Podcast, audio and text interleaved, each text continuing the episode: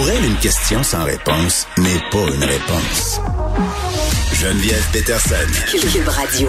Carl Marchand qui est avec moi Bonjour Geneviève. pour terminer cette belle semaine.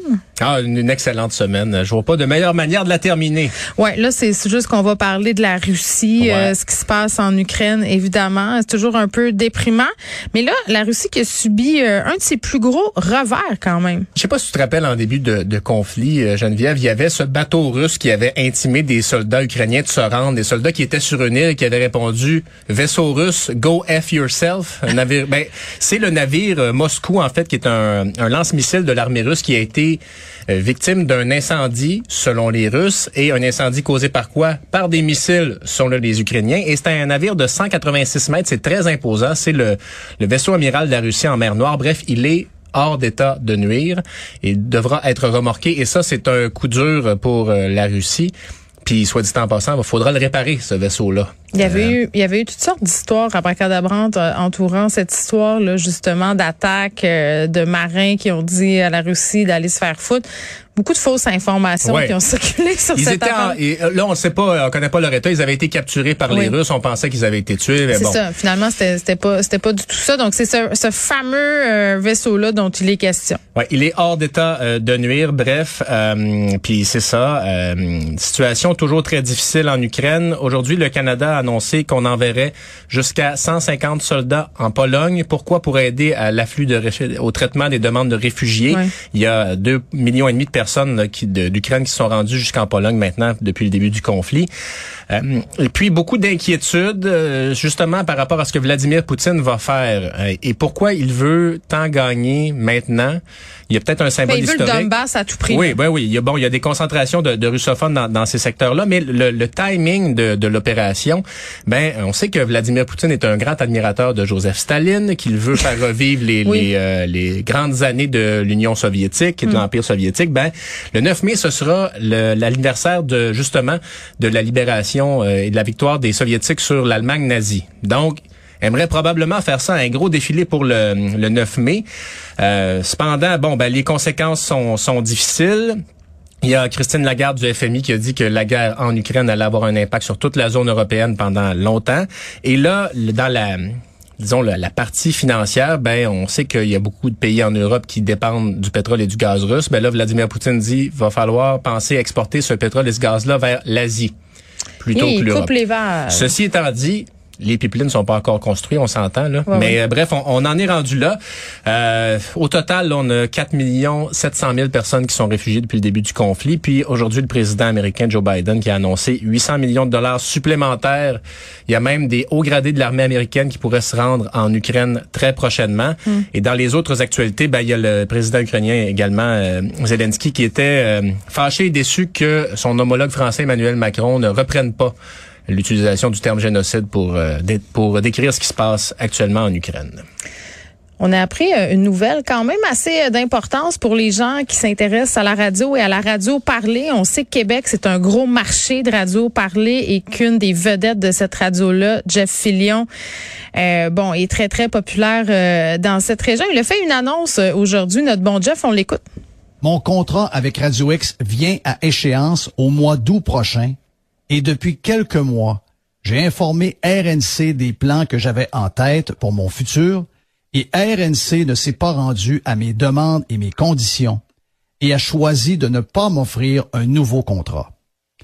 Je considère qu'à ce stade-ci de ma carrière, j'ai le privilège de savoir ce que je vaux et je mérite de pouvoir choisir les conditions qui me conviennent et c'est ce que j'ai décidé de faire.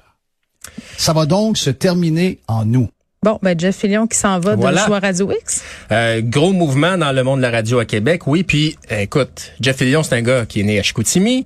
Non, Euh, excuse. Chicoutimi. Oh, pardon, mes excuses. Hey! Euh, Maintenant, Saguenay. Et écoute, euh, un personnage omniprésent, évidemment, dans l'univers médiatique au, au Québec et dans la région de Québec. Et moi, je dois te dire que Jeff Fillion, c'est une des raisons pourquoi je me suis intéressé à la radio. Je t'explique.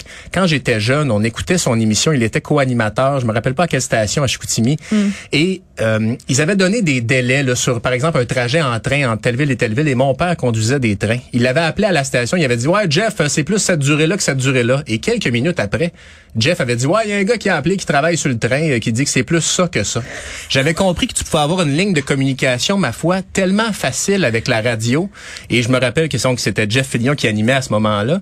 Est-ce qu'il y avait un style aussi corrosif? Non, à l'époque, non. À l'époque, non. Puis c'est ça, pour retracer son histoire, donc a commencé dans le secteur de Chicoutimi, est allé en Floride, est allé en Floride dans les années 90, a été consultant pour des stations là-bas et le contact avec le style de radio parlée américaine, s'en est imprégné à ce moment-là. Revenu au Québec en 96 pour devenir morning man à l'infâme Choix Radio X et l'infâme? Ben, à l'époque l'infâme, il faut se rappeler. C'était vraiment ça le nom. ben non, mais je veux dire, je me rappelle pas si ça s'appelait comme ça, ben mais ça a été la, la radio. Euh, il y a tellement eu de bouleversements là pour les plus jeunes d'entre nous, on peut pas s'en rappeler, mais la marche bleue sur les plaines à Québec, euh, c'est plus de 50 000 personnes pour réclamer un, amphithéâtre. Après mhm. ça, il y avait des manifestations quand le CRTC menaçait de contre choix Radio X. C'était c'était gros. Plusieurs dérapages évidemment euh, qui ont mené à son, son départ de, de Radio X en 2005. Euh, on se rappelle des poursuites de Sophie Chiasson, également Pierre Jobin, l'ancien animateur de TVA. Jeff Lyon l'a pas harcelé, mais a cassé du sucre sur son dos pendant quatre ans.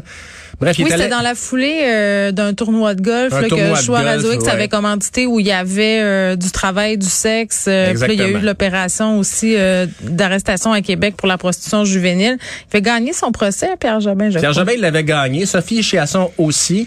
bref, donc, il est parti de, de, Radio X en 2005. Il avait fondé sa Radio Pirate. Puis, est allé à Énergie 2014-2016. Bon, on sait qu'il serait qu'il a il a été renvoyé après avoir fait des commentaires assez euh, déplacés sur le fils d'Alexandre Taillefer qui s'était enlevé la vie. Euh, puis bon, ben, la même année, il a été ramené à, à Choix Radio X. Et euh, Jeff Fillion, qui a déjà été candidat à la mairie à Québec, on se rappelle, 2009, contre euh, Régis Labonde, parce qu'il n'y avait pas d'autres candidats. Il avait eu à peine 8,9% du vote. Donc, c'est pas parce que tu es populaire à la radio que ça marche mm. à la mairie. Mais bref, donc, à partir du mois d'août, Jeff Fillion, qui ne sera plus à l'antenne de Radio X, mais c'est ce que c'est la vie en radio?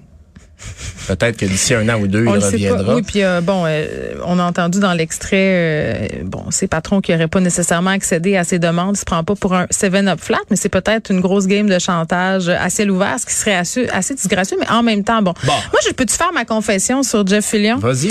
J'ai déjà aimé Jeff Fillion. Pas, pas, j'étais pas d'accord avec tout ce qu'il disait, mais j'aimais sa façon de faire de la radio. Puis quand je roulais dans le coin de Québec, j'aimais bien écouter Choix Radio X puis l'écouter parce que c'est du monde qui savent faire de la radio. Puis c'est plate à dire là, euh, parce que parfois ils utilisent ce pouvoir-là de la mauvaise façon. Je pense que il y a eu beaucoup beaucoup de dérapages. Euh, puis tu pour avoir été souvent la tête de turc de cette station-là, tu sais quand ils nomment ton nom, euh, quand, quand, ils te cassent du sucre sur le dos pendant 20 minutes en ondes, qui nomment ton chum, qui te tag sur les réseaux sociaux. Ah ben oui, écoute là, fait que ça ça, ça devient ça, ça devient là. Moi j'ai vraiment débarqué pendant la pandémie. Là. Puis tu sais il y a un documentaire qui s'est fait aux États-Unis sur le rôle qu'ont joué certains animateurs de podcasts américains puis de radio parler euh, dans les événements du 6 janvier du Capitole, euh, puis aussi dans la radicalisation d'une certaine tranche de la population américaine. Puis moi, je, je suis vraiment convaincue euh, qu'il y a certains animateurs radio qui ont vraiment euh, soufflé sur les braises du complotisme, qui ont utilisé cette grogne-là pour faire des codes d'écoute. Et ça, je trouve ça, c'est là où moi je débarque parce que je trouve que c'est irresponsable. Ouais, puis il y a beaucoup de gens aussi qui font comme toi quand ils sont dans la région de Québec et qui c'est comme un plaisir changent de poste. Hein? Euh, peu te le diront nécessairement ou l'avoueront, mais c'est comme euh, moi aussi quand je vais à Québec, là, j'écoute choix puis je, je syntonise un peu pour voir ce qui se dit là. Alors, euh, ben l'avenir est encore euh, est encore quand même permissif pour lui parce qu'il est encore assez jeune, Jeff Fillion, puis bon, ben il attire son lot d'auditeurs, donc aura-t-il un autre contrat? Ouais, Écoute, il aime ça faire pitié, il aime ça se victimiser, puis là il a fait son petit vidéo aujourd'hui pour que les gens réagissent, puis pour que les, les, le monde se dise ça n'a pas de bon sens, faut pas que Jeff s'en aille, puis là il veut il veut que le monde pleure. On en a des pleureuses pour Jeff. Ah oui? Ouais écoute ça. Oh. Ça, c'est un. J'ai bien de la peine. Ça, c'est quelqu'un qui pleure dans le coin du secteur Vanille à Québec, je crois. Il pleure de la, il pleure On en a-tu un autre pleur? J'aimerais ça qu'on pleure encore, parce que Jeff sera plus là, là. Il nous l'a dit, moi. Ah, ça, c'est Charlebourg, ça. Ça sonne plus les moelleux.